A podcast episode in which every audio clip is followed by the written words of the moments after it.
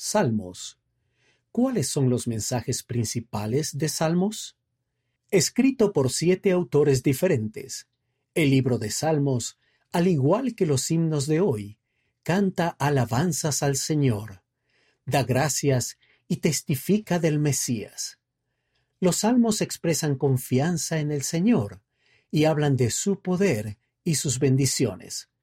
Considere estudiar algunos de los salmos por tema. Quedaos tranquilos y sabed que yo soy Dios. Lámpara es a mis pies tu palabra. Bienaventurado el pueblo cuyo Dios es Jehová.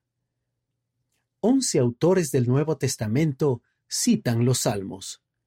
Diecisiete salmos hablan de la venida de Cristo.